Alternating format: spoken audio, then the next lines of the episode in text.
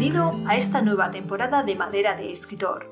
Es un gusto encontrarse contigo de nuevo después de estos meses. Espero que nos hayas echado, aunque solo sea un poquito de menos. Hoy empieza una nueva temporada. Hemos preparado nuevos episodios que no te puedes perder. Así que ya sabes, suscríbete ahora mismo para que no se te escape ni uno.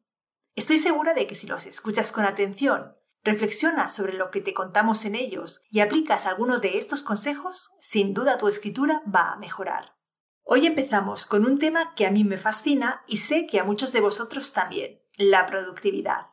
Pero una productividad bien entendida, que no consiste meramente en hacer más cosas, sino en hacer lo necesario para alcanzar nuestros propósitos, sean estos cuales sean.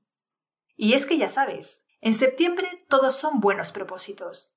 Has recargado las pilas con las vacaciones y los días largos y soleados y vuelves a la carga dispuesto a comerte el mundo.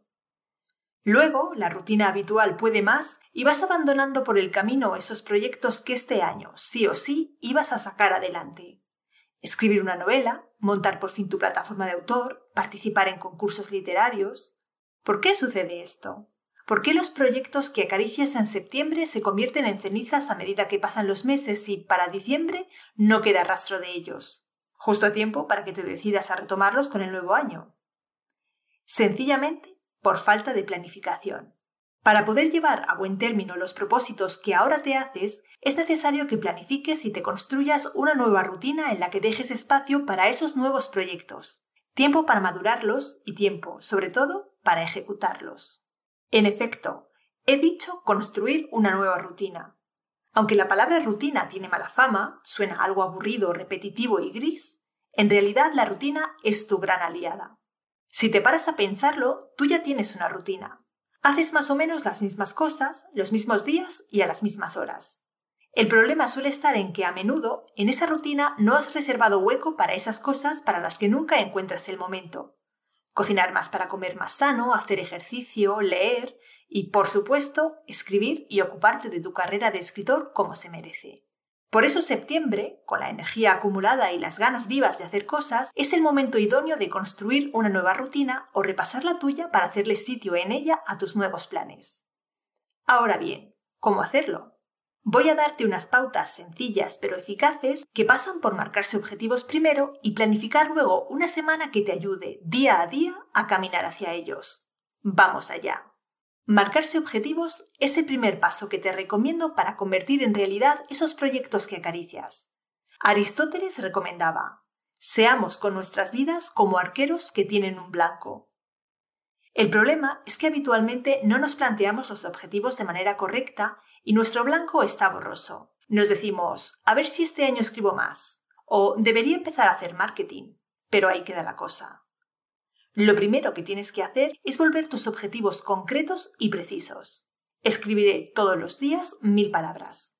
Terminaré mi novela en junio. Todos los meses participaré en un concurso literario.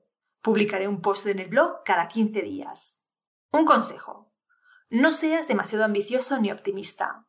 En septiembre uno se siente con fuerzas para cambiar su vida entera, pero la realidad es que eso es muy difícil. No imposible si tienes mucha determinación. Piensa qué tres cosas son las que de verdad quieres alcanzar y céntrate en ellas. A continuación, desglosa tus objetivos en tareas. Por ejemplo, ¿qué es lo que tienes que hacer para participar en concursos literarios todos los meses? Tendrás que localizar concursos en los que te resulte interesante participar. Repasar tu producción literaria para ver cuántas obras tienes escritas, cuál es su temática, si necesitan algún trabajo más antes de enviarlas. Tendrás que elegir en qué concurso participarás y estudiar sus bases para saber cómo, cuándo y dónde debes enviar tu original. Tendrás que preparar el texto y la documentación necesaria para su envío. Tendrás que enviarlo en la fecha prevista. Y tendrás que escribir obras nuevas que puedas presentar a más concursos. Por cierto, si quieres aprender a marcarte objetivos con verdadera efectividad y a diseñar un plan de productividad que te permita alcanzar todas tus metas, no te quedes sin nuestro curso de productividad. Es un curso que está siempre disponible. Puedes empezarlo hoy mismo. Te dejo el enlace en la cajita. Perfecto. Tienes tus objetivos y los has desglosado en tareas. Pero eso es algo que ya has hecho antes y no por ello al final has logrado alcanzar las metas que te habías propuesto. Al final nunca encuentras el momento de ponerte a hacer esas tareas. Te has prometido escribir a diario, pero son raros los días en que lo consigues. Quieres dedicar tiempo a localizar concursos interesantes, pero nunca te llega el momento. Nunca encuentras tiempo para escribir en tu blog de escritor. Como te dije al comienzo, es necesario reorganizar la rutina para hacer sitio a las nuevas tareas que queremos desarrollar. Si no haces cambios en tu día a día, es imposible que encuentres el tiempo para dedicarte a tus nuevas actividades. Pero hay una técnica estupenda que te va a facilitar mucho las cosas. Planificar tu semana. Planificar la semana es en principio sencillísimo. Basta con que le dediques una hora, incluso media, durante el fin de semana. Repasa qué compromisos y obligaciones tienes. Por ejemplo, si hay alguna actividad extra, como una cita médica o un evento al que quieras acudir. Si tienes un trabajo nutricio al margen de la escritura, ten en cuenta su horario y la carga de trabajo que prevés tener cada día de esa semana. Y, por supuesto, busca el momento que vas a acotar para esas nuevas actividades que vas a incorporar a tu rutina. Escribir, leer más, hacer un curso de escritura, trabajar en tu web. Mi consejo es que te hagas un horario como el que teníamos de niños en el colegio. En él puedes reservar franjas horarias para cada actividad. Trabajo, escritura, lectura, ocio, tareas domésticas. Puedes usar códigos de color para identificar de un simple vistazo qué tipo de tareas te ocuparán esa semana o un día concreto. Amarillo para la escritura, verde para el trabajo en tu plataforma de autor, azul para la lectura. Puedes usar una herramienta como Google Calendar para planificar tu semana asignando bloques de tiempo y códigos de color de una manera muy sencilla. O puede que a ti te funcione mejor una agenda o incluso el bullet journal. Es probable que la primera vez que te dispongas a planificar tu semana te encuentres con que tienes muchas más actividades que tiempo disponible. Es el mal de nuestra época. Lo primero que debes hacer es comprobar si no hay ladrones que te estén robando impunemente el tiempo. Ya hemos dedicado un episodio a los ladrones de tiempo más habituales entre los escritores, para que sepas cuáles son y cómo combatirlos. Lo sé, es duro ser consciente de ello, pero la realidad es que perdemos mucho tiempo en tareas que no nos aportan nada y que, desde luego, no nos acercan a nuestros objetivos. Por eso es tan importante aprender a priorizar. Reflexiona sobre las principales tareas a las que dedicas el tiempo y sopesa si al realizarlas estás dando pasos hacia tus metas. Si la respuesta es sí, dales preferencia y dedícales tu tiempo. Si la respuesta es no, pasa otra cosa. Como es obvio, al hacer este ejercicio debes excluir aquellas actividades que podríamos llamar de supervivencia. Comer, lo que implica comprar y cocinar, dormir, descansar en general, asearse y trabajar, si en tu caso tienes un trabajo nutricio. Lo más probable es que al hacer este ejercicio de análisis te des cuenta de que hay actividades que tienen que quedar fuera. Puede que esas maratones de series ya no tengan cabida en tu vida. Puede que tengas que madrugar más. Puede que no puedas hablar con tus amigos una hora al día. Ars longa vita brevis, de modo que no queda otra que renunciar. Para hacer hueco en tu vida a nuevas actividades y conseguir tus objetivos, vas a tener que renunciar a cosas. Es mejor que asumas esa verdad cuanto antes. Pon en un platillo de la balanza lo que deseas conseguir y en el otro aquello a lo que tendrías que renunciar para conseguirlo. ¿Qué pesa más? A lo mejor hay cosas que son para ti irrenunciables y eso significa que tal vez ahora no es el momento de alcanzar según qué metas. Lo importante es que tengas claridad mental y actúes en consecuencia. Algo a lo que también debes aprender es a decir no.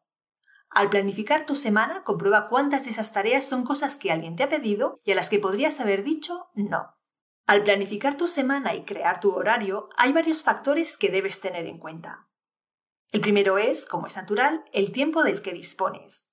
Si quieres escribir mil palabras diarias, tienes que ver en qué momento del día podrás atender esa actividad. También debes tener en cuenta el tiempo que te ocupará esa tarea. ¿Cuánto tardas en escribir mil palabras?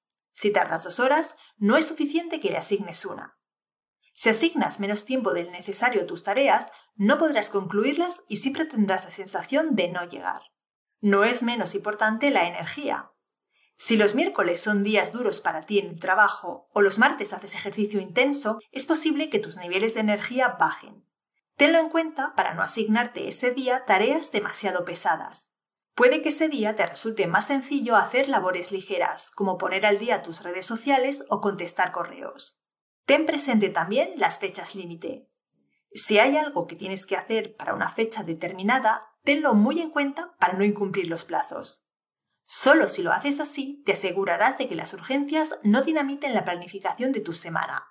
Por último, recuerda que no somos robots y necesitamos descansar y desconectar. Reserva tiempo para ello, porque descansar es bueno para aumentar tu productividad. Al terminar tu jornada, dedica unos momentos para repasar tu plan semanal. Tal vez haya tareas que no hayas concluido y necesites reasignarles tiempo, o hayan surgido nuevas tareas a las que debas designarles un espacio en tu semana. También puedes repasar lo que te depara el día siguiente. Terminarás el día con una maravillosa sensación de control, de ser tú quien gestiona tu vida y tu tiempo y no de ir a rastras en pos de los acontecimientos. Sé que dedicar un rato el viernes o el domingo a planificar la siguiente semana no es el mejor plan para un fin de semana, pero te aseguro que da buenos resultados y a la postre no lleva mucho tiempo. Te animo a poner en marcha esta estrategia de productividad este septiembre. Hazlo tan solo una semana como prueba y tú mismo comprobarás su efectividad. Ya nunca querrás dejar de planificar tu semana. Y ahora cuéntame tú, ¿ya acostumbras a planificar tu semana? ¿Tienes algún truco de productividad que me quieras recomendar? ¿O por el contrario, eres un improvisador que trata de mantenerse a flote? Comenta. Me despido hasta dentro de 15 días. No sin antes pedirte que no solo te suscribas por aquí, sino también en nuestra web. Te pasas por www.sinjania.com, visitas el blog con más de 600 artículos que seguro que encuentras muchos que te interesan, y ya que estás allí, te unes a nuestra comunidad de escritores. Venga, Hazlo ahora que después se te olvida. Ya seguirás después viendo vídeos. Hasta dentro de un par de semanas. Un abrazo.